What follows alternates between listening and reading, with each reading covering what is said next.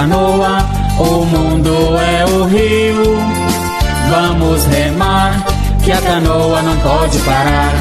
A vida é uma canoa, o mundo é o rio.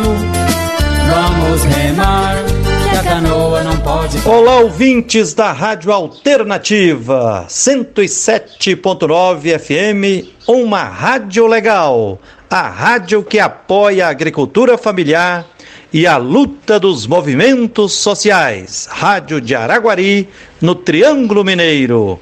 Olá, Alcides e toda a equipe da Rádio Alternativa. Quem está falando aqui é Frei Gilvander Moreira, da Comissão Pastoral da Terra, a CPT, das comunidades eclesiais de base, a SEBES, e do Centro Ecumênico de Estudos Bíblicos, o CEBI. Estamos no ar para partilhar com você hoje um pouco de reflexão sobre um princípio ético que deve nos orientar na convivência social. Qual? De cada um segundo sua capacidade e a cada um segundo sua necessidade. Segundo a mística e a espiritualidade bíblica, o ser humano é imagem e semelhança de Deus. É co-criador. Tem um infinito potencial criativo nosso corpo é templo do Espírito Santo, ou seja, pulsa em nós um infinito potencial de humanização, sede de emancipação humana que pressupõe a superação de toda e qualquer intermediação para o ser humano se realizar enquanto ser humano. Emancipar, dentre outras coisas, implica esclarecer-se, mas não apenas em sentido intelectual. O filósofo Kant ensina que esclarecimento é a saída dos homens de sua auto inculpável menoridade. Superar a menoridade, segundo Kant, exige a capacidade do ser humano de fazer uso de seu próprio entendimento e servir-se de si mesmo sem a direção de outrem. Sem condições materiais históricas objetivas que questionem o sistema do capital, a ideologia dominante impera e sem o esclarecimento da vontade de cada pessoa, qualquer sociabilidade fica fadada ao fracasso. O pensamento não é tudo que garante uma praxis de emancipação humana, mas sem o pensamento e um pensamento insistente e rigoroso, não seria possível determinar o que seria bom a ser feito, uma prática correta. Por aqui, vemos a necessidade de que a luta pela terra, luta por moradia e por todos os direitos seja acompanhada de estudo, reflexão, busca de conhecimento que desenvolva a consciência crítica e criativa dos sujeitos.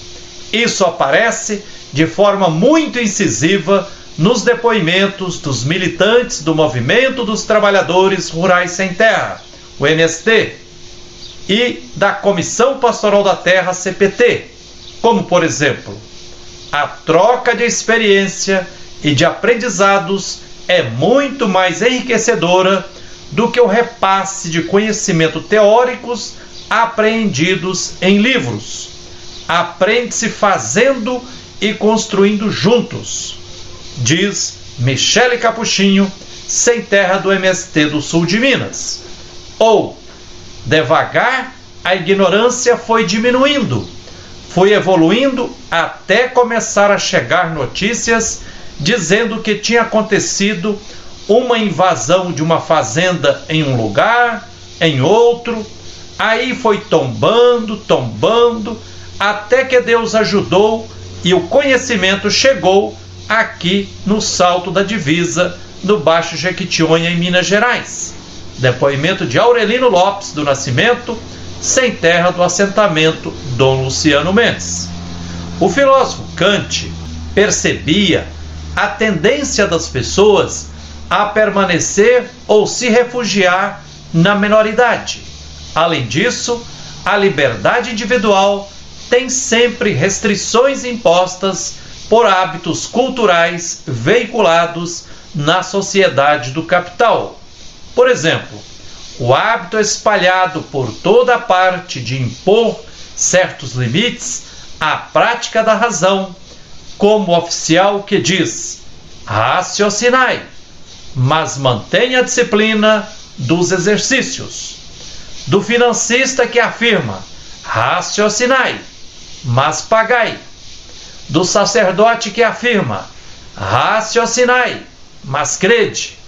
E por fim, do soberano que proclama: raciocinai, tanto quanto quiserdes, e sobre o que quiserdes, mas obedecei. Mais do que limites à prática da razão, as relações sociais do capital impõem limites a práticas para além do capital. Por exemplo, não faça greve, senão você será desempregado. Não ocupe terra, senão você será considerado um invasor e poderá inclusive ser assassinado. Não advogamos uma liberdade irresponsável e sem limites, pois a liberdade sem limite é tão negada quanto a liberdade asfixiada ou castrada. Educação por uma emancipação humana exige exercício de pedagogias com práticas não autoritárias, ou seja, em clima de liberdade. Isso é condição sine qua non para que processos emancipatórios dos sujeitos aconteça. Senão, solapa também a emancipação dos sujeitos na sociedade, o endeusamento da heteronomia, que é a crença de que é sempre outro, fora de mim e superior a mim, que legisla sobre mim determinando o que é permitido ou proibido, certo ou errado, o que se deve fazer ou não, como viver, comportar e conviver. Emancipar-se humanamente não é apenas se tornar rebelde e protestar contra todo e qualquer tipo de autoridade. O modo pelo qual, falando psicologicamente, nos convertemos em um ser humano autônomo e, portanto, emancipado, não reside simplesmente no protesto contra qualquer tipo de autoridade.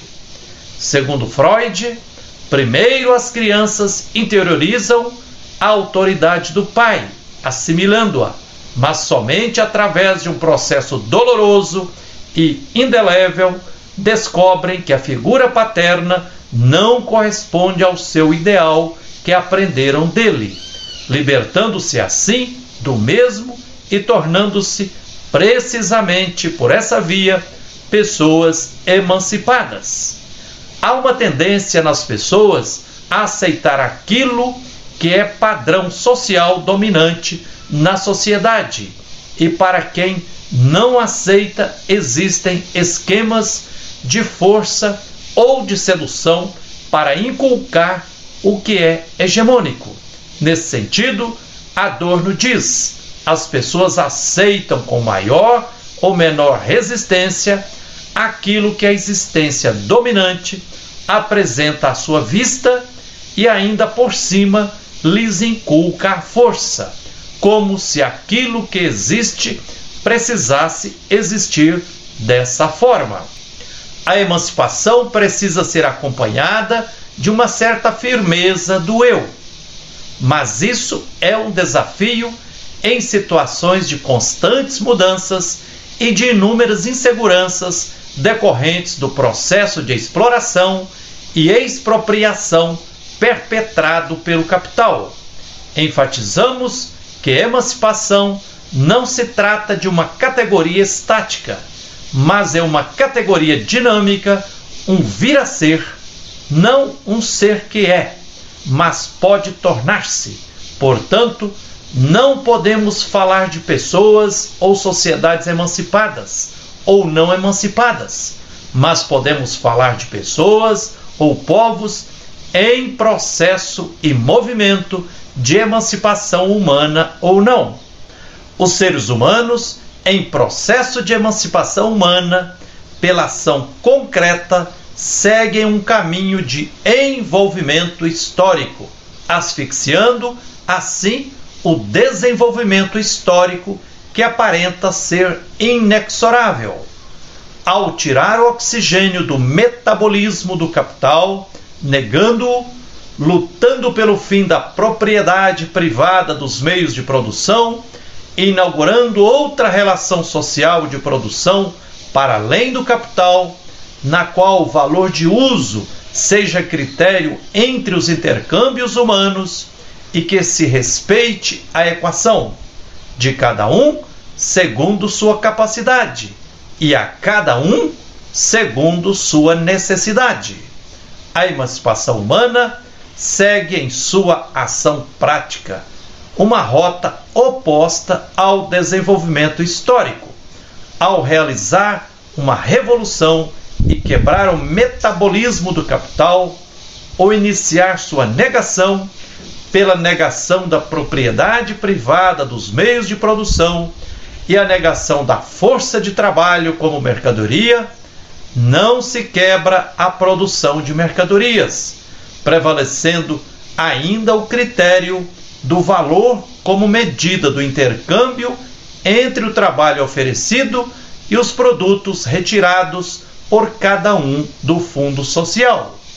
Para superar a lógica da mercadoria, é necessário restabelecer a determinância do valor de uso, chegando assim à famosa equação de cada um segundo sua capacidade e a cada um segundo sua necessidade. É isso aí. Que a luz e a força divina nos inspirem sempre na luta por direitos e por tudo que é justo. Quem quer melhorar a vida, mas foge do sacrifício, é levado pelas ondas e a volta fica difícil.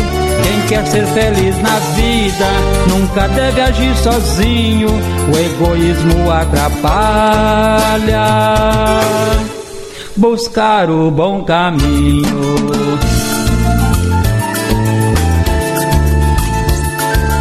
Vida é uma canoa, o mundo é o rio. Vamos remar, que a canoa não pode parar. A vida é uma canoa, o mundo é o rio. Vamos remar, que a canoa não pode parar. Vamos remar, que a canoa não pode parar.